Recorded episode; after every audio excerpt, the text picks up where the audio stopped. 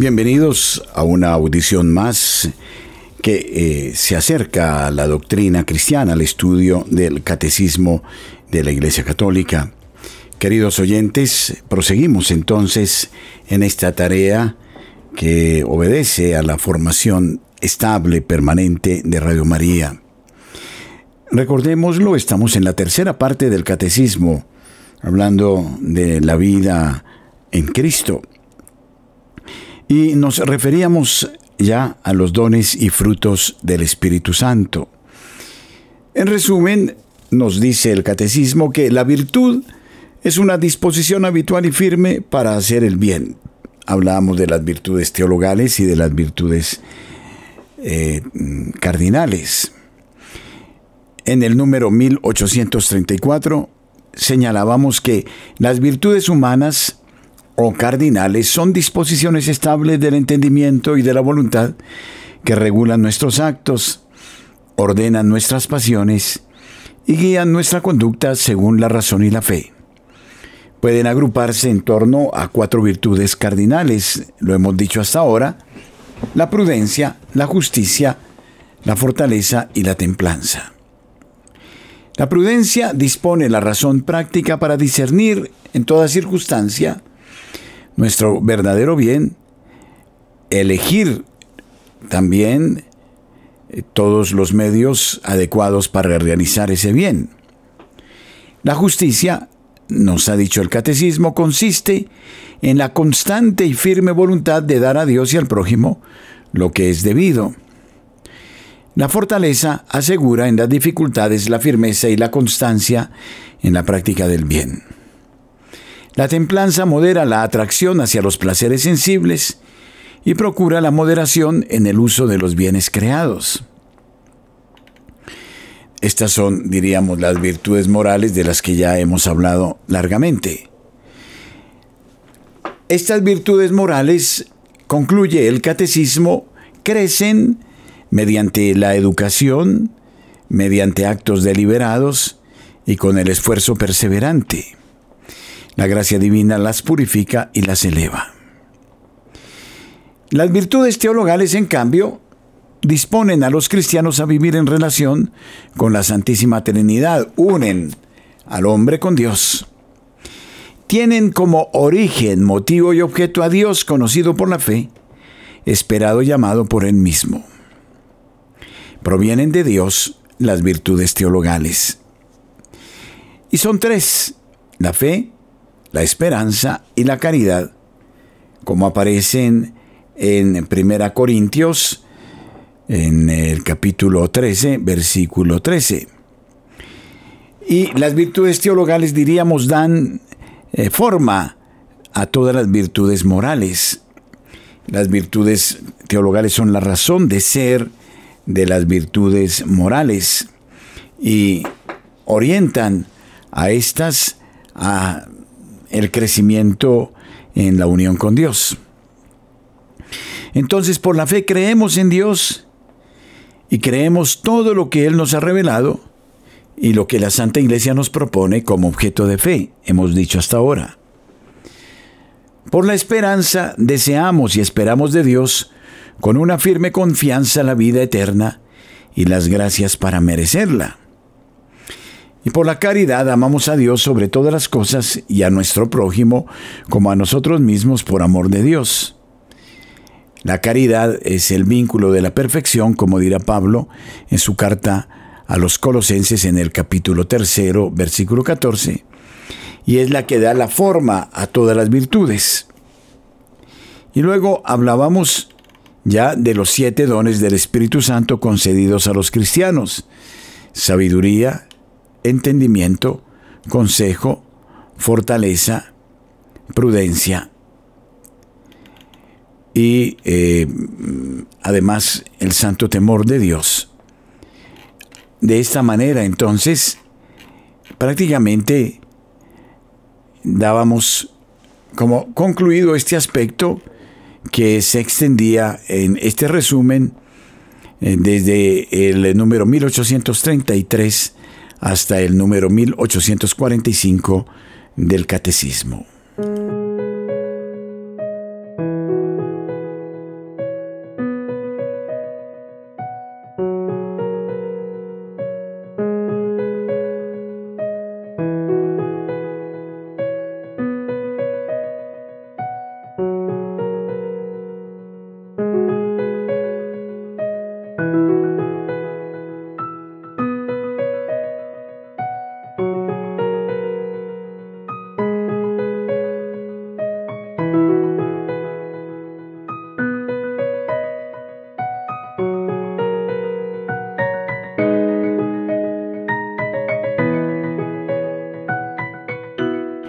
Entramos ahora a hablar en la tercera parte sobre la vocación del hombre, la vida eh, de la persona humana, su dignidad, vamos a hablar ya en esta eh, eh, parte del catecismo a partir del número 1846 de la vocación del hombre, la vida en el espíritu. vamos ya en este sentido hablar del ser humano, de su llamado, de su vocación, de lo que el hombre está llamado a hacer, pero al mismo tiempo hablamos de la frustración como efecto del pecado. Entonces, en esta sección que trata de la vida en Cristo, tendremos un eh, capítulo primero, la dignidad de la persona humana. Hablaremos del pecado, la miseria del pecado. Vamos a hacer un análisis de fondo sobre qué es el pecado, la proliferación misma del pecado. Esto será lo que nos ocupe, porque el pecado, diríamos, es la maleza que impide que el ser humano mm, pueda tener una vida serena, profunda, en unión con Dios. Esta es la realidad. Entonces, vamos a tocar ya el capítulo octavo de esta primera sección que hemos venido tratando en la tercera parte sobre eh, el, el primer punto que trata de la misericordia y el pecado. Vamos a hablar de estas dos realidades. El pecado, sabemos, se origina en el demonio, en la ausencia, en la separación que tenemos de Dios.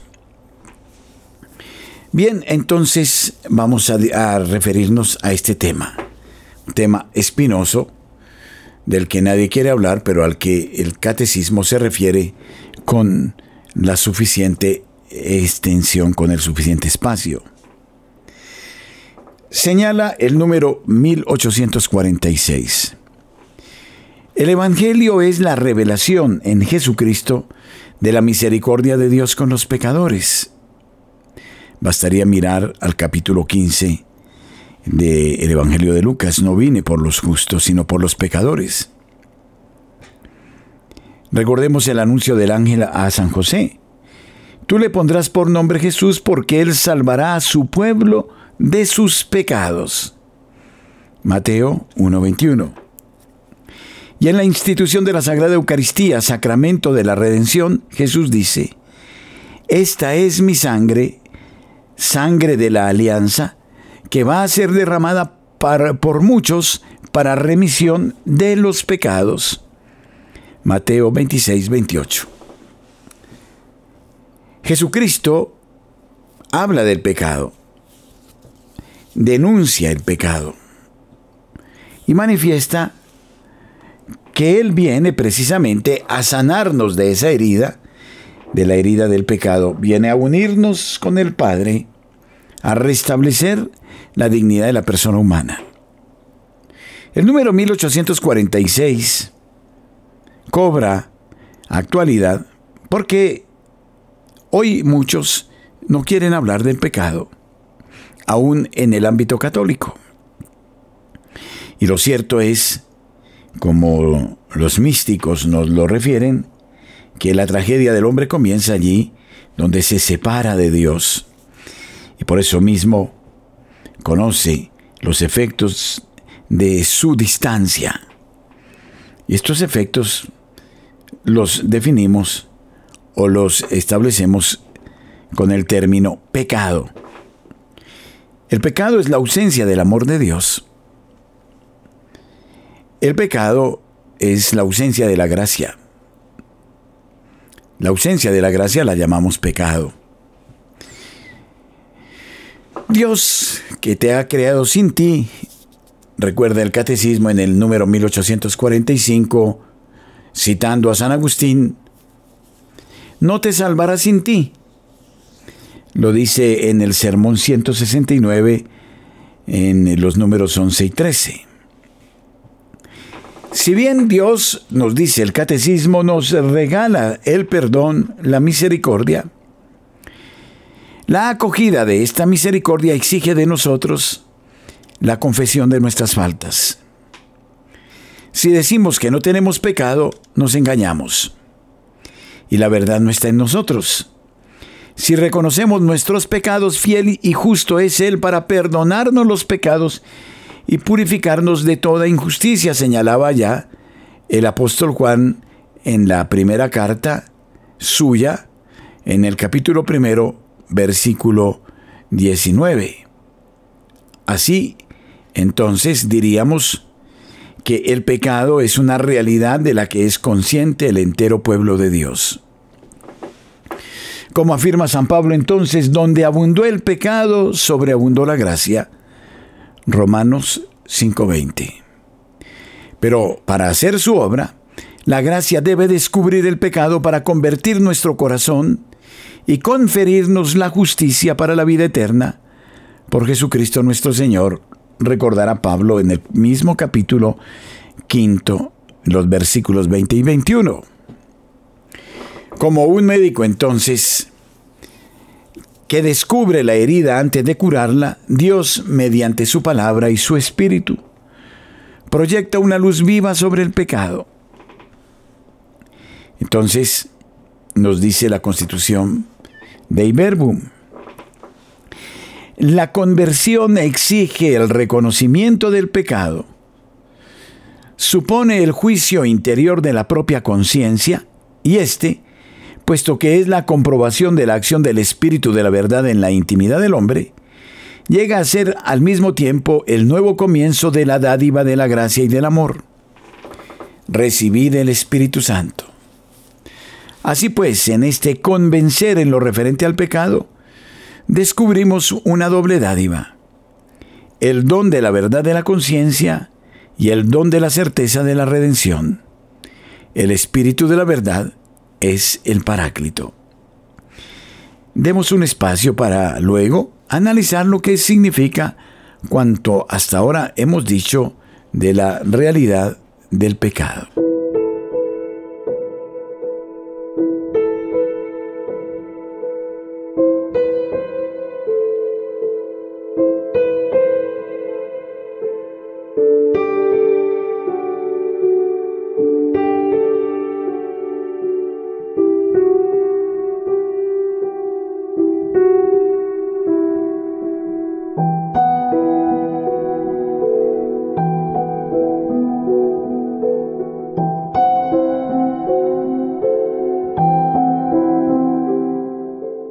Bien, entonces eh, ya vamos a tocar un segundo elemento que trata de la definición del, eh, del pecado, en qué consiste verdaderamente.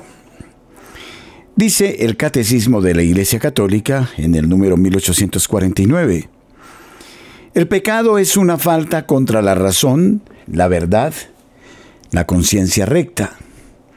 Es falta al amor verdadero para con Dios y para con el prójimo, a causa de un apego perverso a ciertos bienes. Hiere la naturaleza del hombre y atenta contra la solidaridad humana.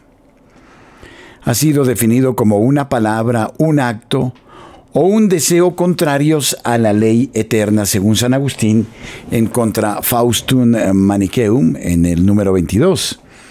Y también, de ese modo, eh, lo define Santo Tomás de Aquino en la Suma Theologiae, en la primera segunda, cuestión 71, artículo 6. La razón nos dice eh, practicar el bien, abandonar el mal. Por eso es una falta contra la razón. Es la razón como un sendero, es un camino por el cual debemos nosotros mm, decurrir, caminar. Y cuando no actuamos razonablemente, pues eh, comenzamos a extraviarnos, nos vamos por otro lado. Por ende, la razón nos muestra por dónde debemos ir. Nos muestra la verdad, el camino recto. El pecado se distancia entonces de lo que es lógico, de lo que es racional o razonable. De la verdad, la cambia por la mentira y por ende agrede la conciencia. que es, diríamos, la voz de Dios escrita en el corazón del hombre. El catecismo nos dice que Dios nos habla permanentemente y nos invita a la práctica de lo que es bueno, santo, conveniente, es decir, de lo que es amoroso. Pero en sustancia es la falta al amor verdadero para con Dios y para con el prójimo a causa de un apego perverso a ciertos bienes. En el pecado existe, diríamos, el engaño permanente por parte del demonio. Nos aparta del amor de Dios. Básicamente nos hace desconfiar del amor de Dios. El amor de Dios es una invitación permanente a, la comunión de vida con Él. Es permitirle al Señor desplegar sus luces a través de nuestra creaturalidad para que obremos conforme a su santo designio, que es profundamente amoroso y por ende conveniente, justo y bueno. Entonces, si bien el pecado falta contra la razón, contra la verdad, contra la conciencia recta, es fundamentalmente un rechazo del amor de Dios. Esta es la tragedia del pecado. Nos apartamos del designio de Dios, que no es otro que el amor que Cristo mismo nos ha revelado, y el amor en este caso es esta alegría de elegir a Dios en primer término y por encima de todas las cosas y de servir al prójimo. Por eso el pecado hiere, dice el catecismo en el número 1849, la naturaleza del hombre y atenta contra la solidaridad humana. Ha sido definido como una, una palabra, un acto, un deseo contrario a la ley eterna. El pecado nunca va a traer dicha. Trae una aparente dicha, trae un momento de solaz, de placer, una sensación que finalmente es efímera, pasajera, pero que eh, en definitiva nos deja en el vacío, en el abismo profundo.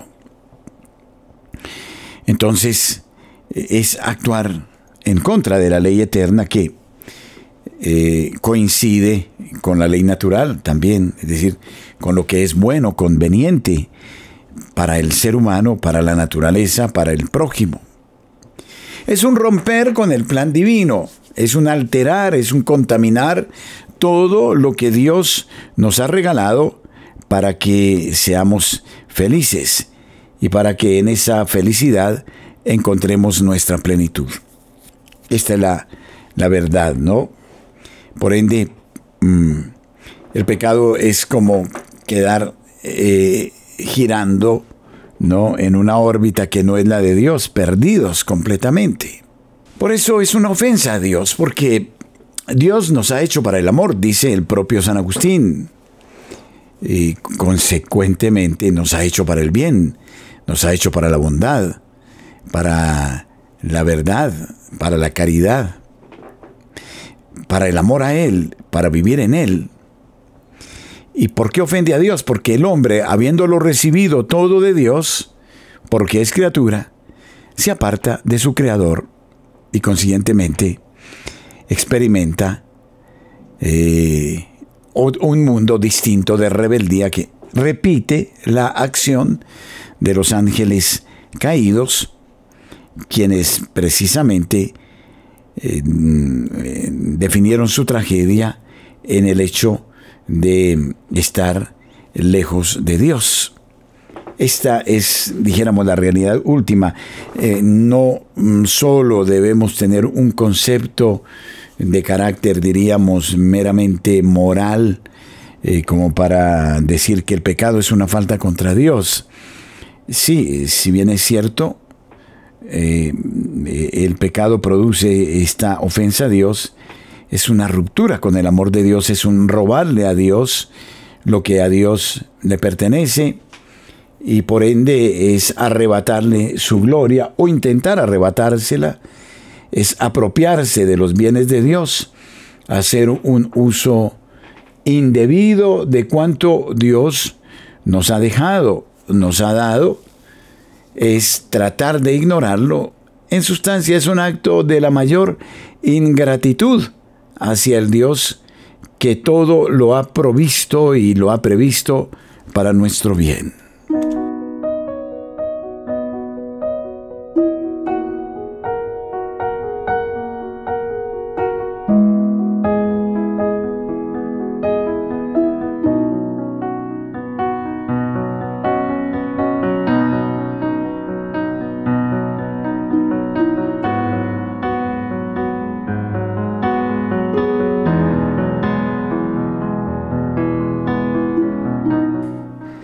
Decimos entonces que el pecado es una ofensa a Dios. Y ya eh, hemos dicho en qué sentido. Es este clamor que surge desde lo profundo de David luego de haber conocido su rebeldía y las consecuencias de esta rebeldía que le trajo la muerte de su hijo Absalón y muchas otras desgracias. Es cuando es amonestado por el profeta y el profeta le dice, es tu pecado el que ha traído tanto mal. Surge este famoso Salmo 50 que llamamos eh, nosotros o conocemos como el Salmo Miserere.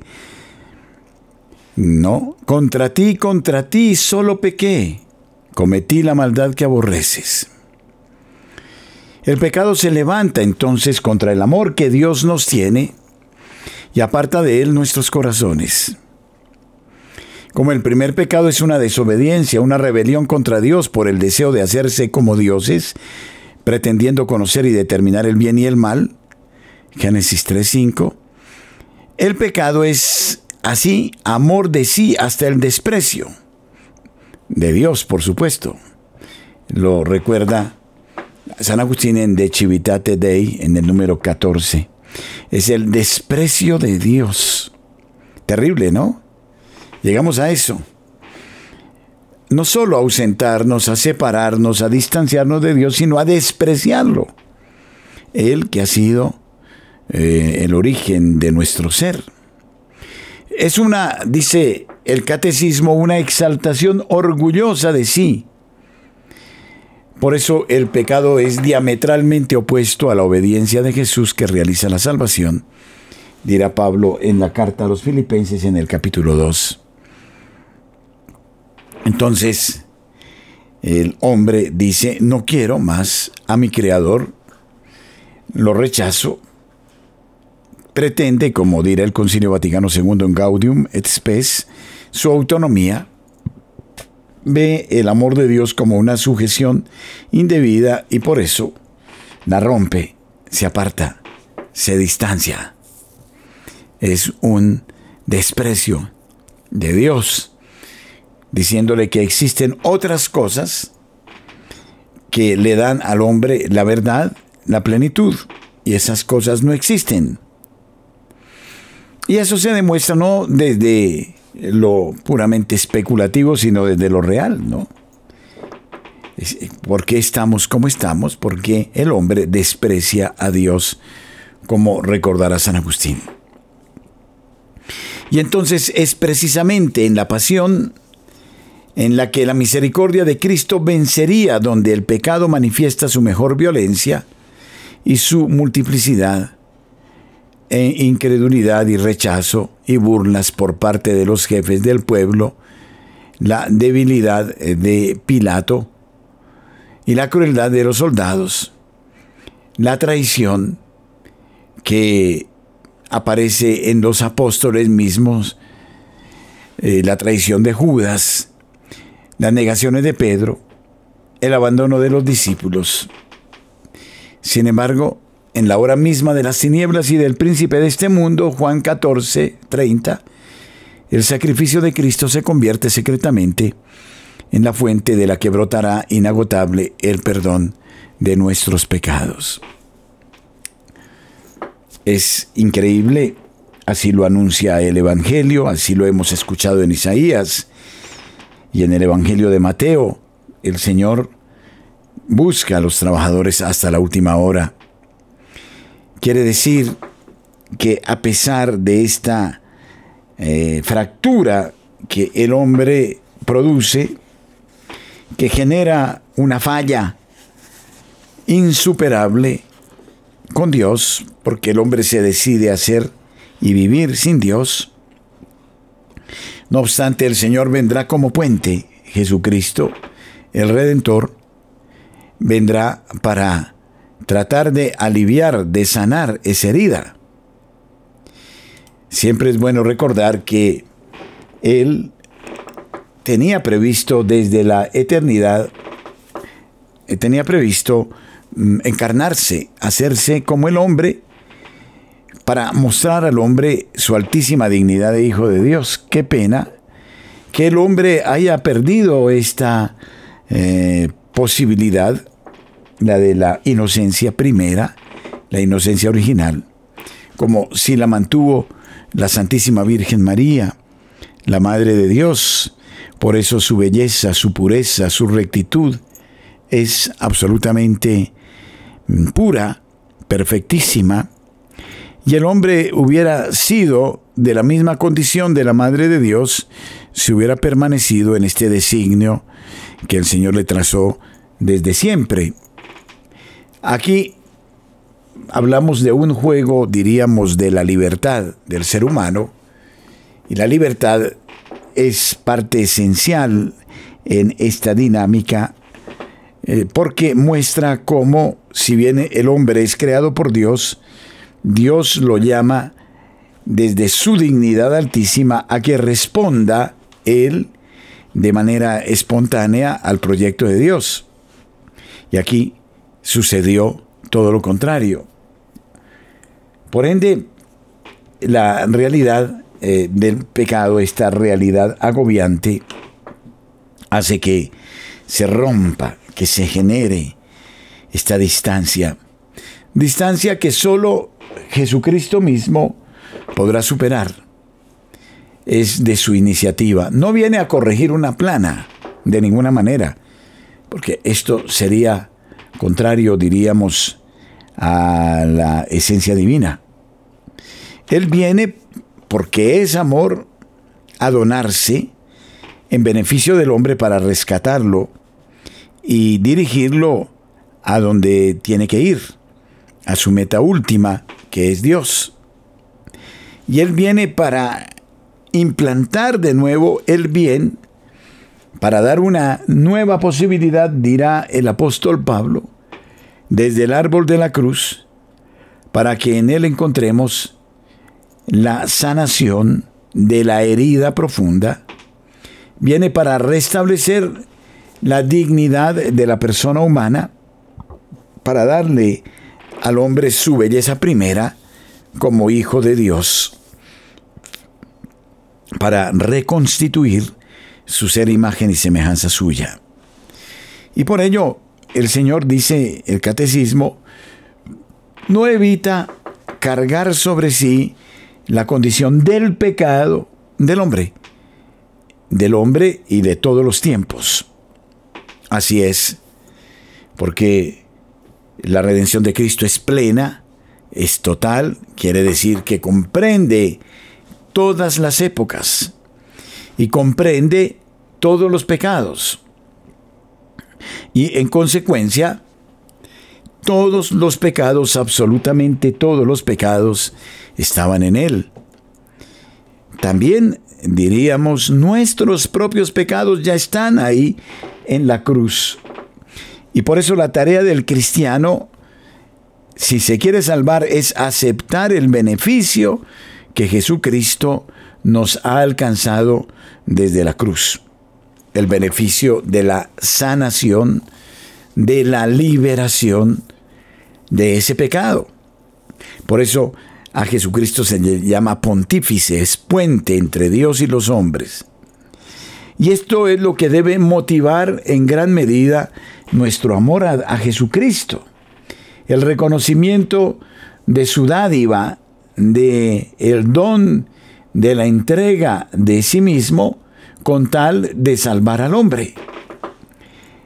Una nueva oportunidad a la que lamentablemente muchos hombres todavía se niegan a aceptarla, porque para muchos todavía la cruz de Cristo sigue siendo la necedad de los griegos, el escándalo de los judíos. Todo esto entonces se mueve en el aceptar o rechazar la caridad divina, la ternura de Dios, el diálogo, el abrazo, la comunión con el Señor, la comunión permanente y estable. Esta es la situación por la que atraviesa el hombre a causa de su rebeldía, de su ingratitud. Es la ceguera que hasta nuestros días nos está imponiendo lamentablemente el maligno príncipe de la mentira que propone otras expectativas y otros amores imposibles y que mm, quiere en definitiva la destrucción, la condenación del ser humano.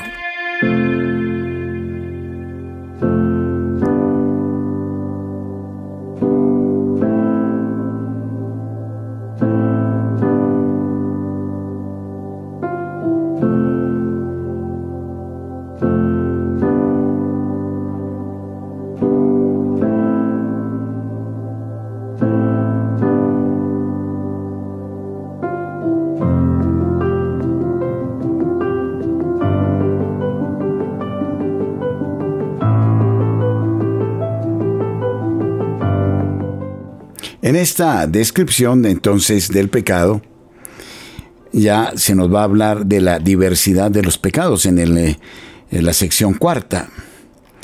Y en la sección tercera, exactamente, vamos a hablar de la diversidad de los pecados.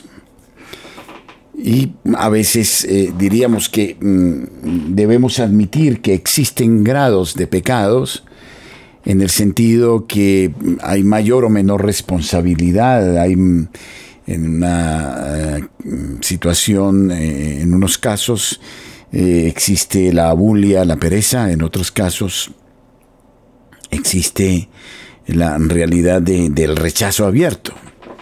Entonces, a partir del número 1852 y del 1853 del Catecismo se nos habla de la diversidad de pecados. Esto es importante. La variedad de pecados es grande, dice el catecismo. La escritura contiene varias listas. Son las que habitualmente tomamos nosotros para hacer el examen de conciencia. La carta a los Gálatas opone las obras de la carne al fruto del Espíritu. Las obras de la carne son conocidas. Fornicación, impurezas, libertinaje, idolatría, hechicería, odios, discordia, celos, iras, rencillas, divisiones, disensiones, envidias, embriagueces, orgías y cosas semejantes, sobre las cuales os prevengo como ya os previne, que quienes hacen tales cosas no heredarán el reino de los cielos, dice el apóstol Pablo, ¿no? En la carta a los Gálatas, desde el capítulo quinto, versículos 19 al 21.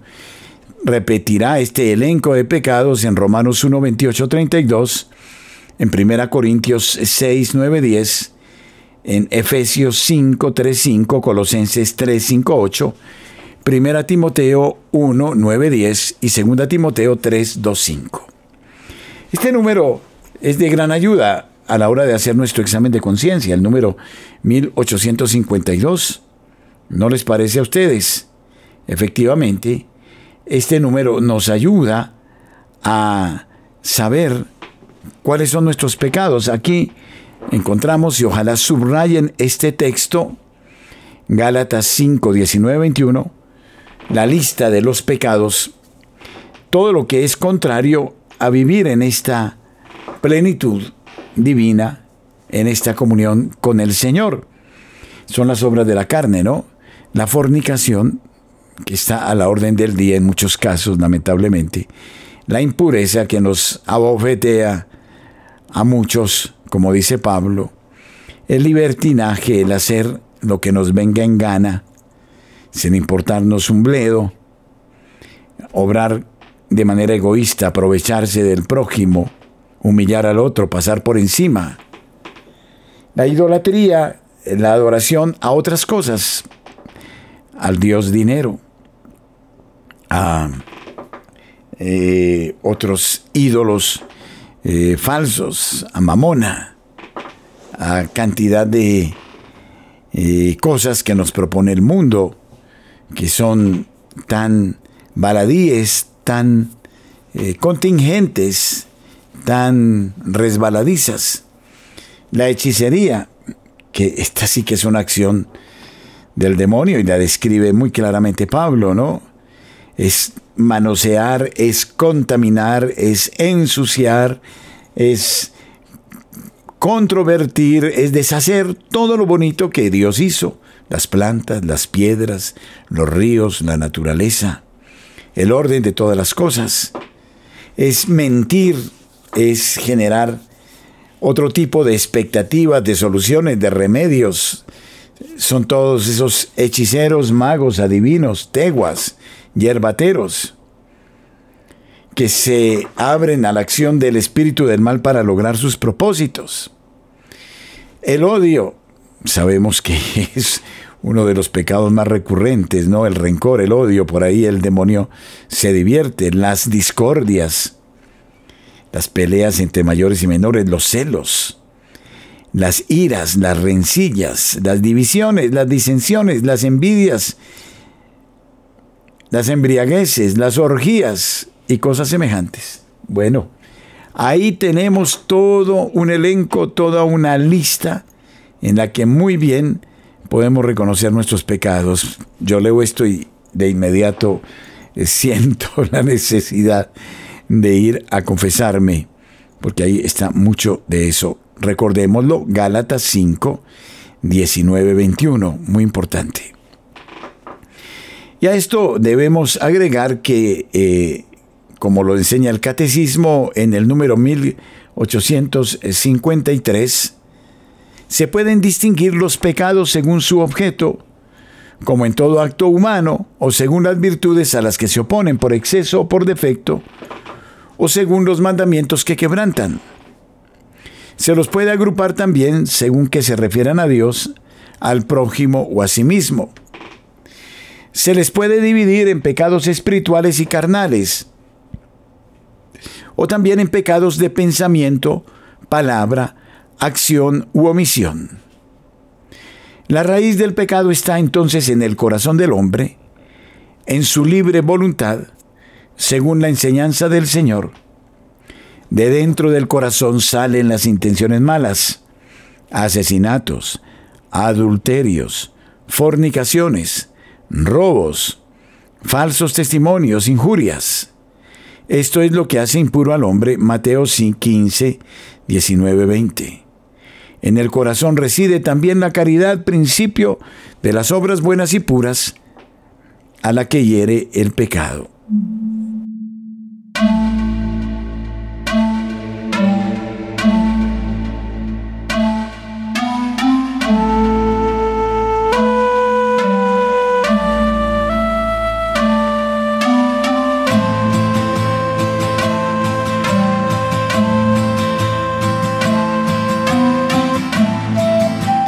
Bien, eh, catecismo en este sentido, y menos mal que es así, se detiene para mirar muy de cerca la realidad del pecado.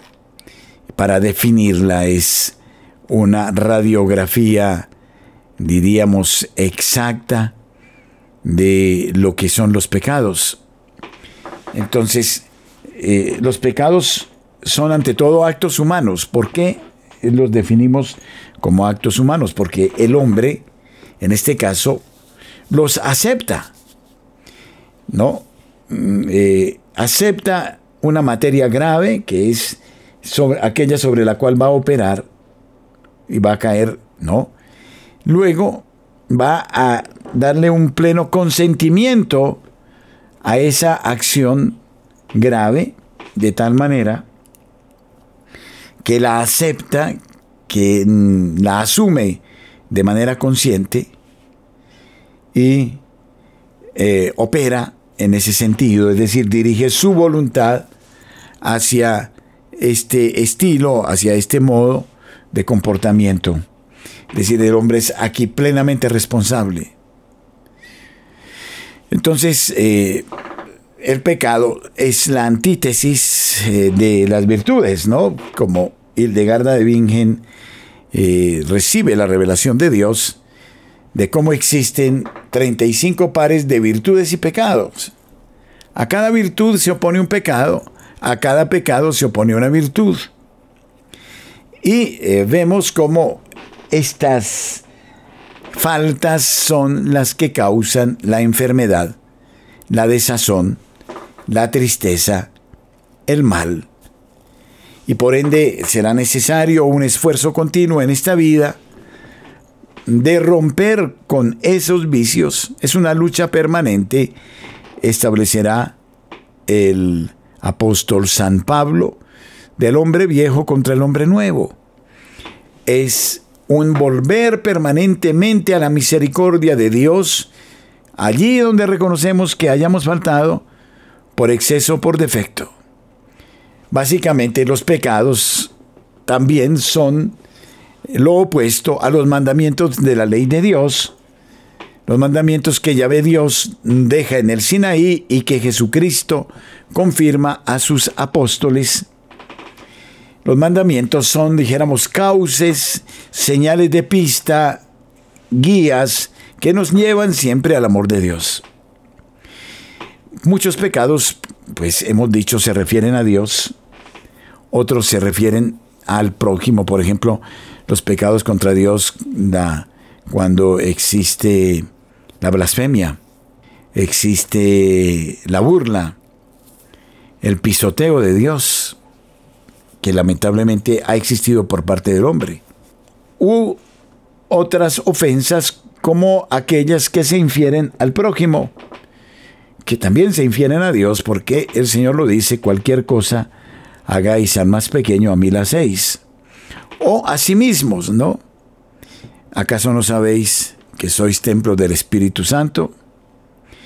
Entonces son esta serie de pecados, diríamos, espirituales, de estos eh, pecados carnales, también los pecados que también se producen a nivel del pensamiento, de la palabra, de la acción o de la omisión. Bueno, estos números 1852, 1853 del catecismo, que sean para ustedes y que sea para mí el motivo del examen de conciencia a la hora de confesarnos. Esto eh, es muy importante, ¿no? Es lo que hay dentro, es lo que lleva a cometer el pecado, ¿no? Es lo que existe, lo que está aquí adentro. Y mm, en ese sentido, Jesucristo eh, rechaza la actitud de los fariseos, que se tienen por observantes desde lo meramente externo, pero que tienen un corazón negro, perverso, eh, un corazón contaminado. Es la actitud de Jesucristo siempre mira a la intencionalidad de las personas, a lo que hay dentro del ser humano. De dentro del corazón salen las intenciones malas, asesinatos, adulterios, fornicaciones, robos, falsos testimonios, injurias. Esto es lo que hace impuro al hombre.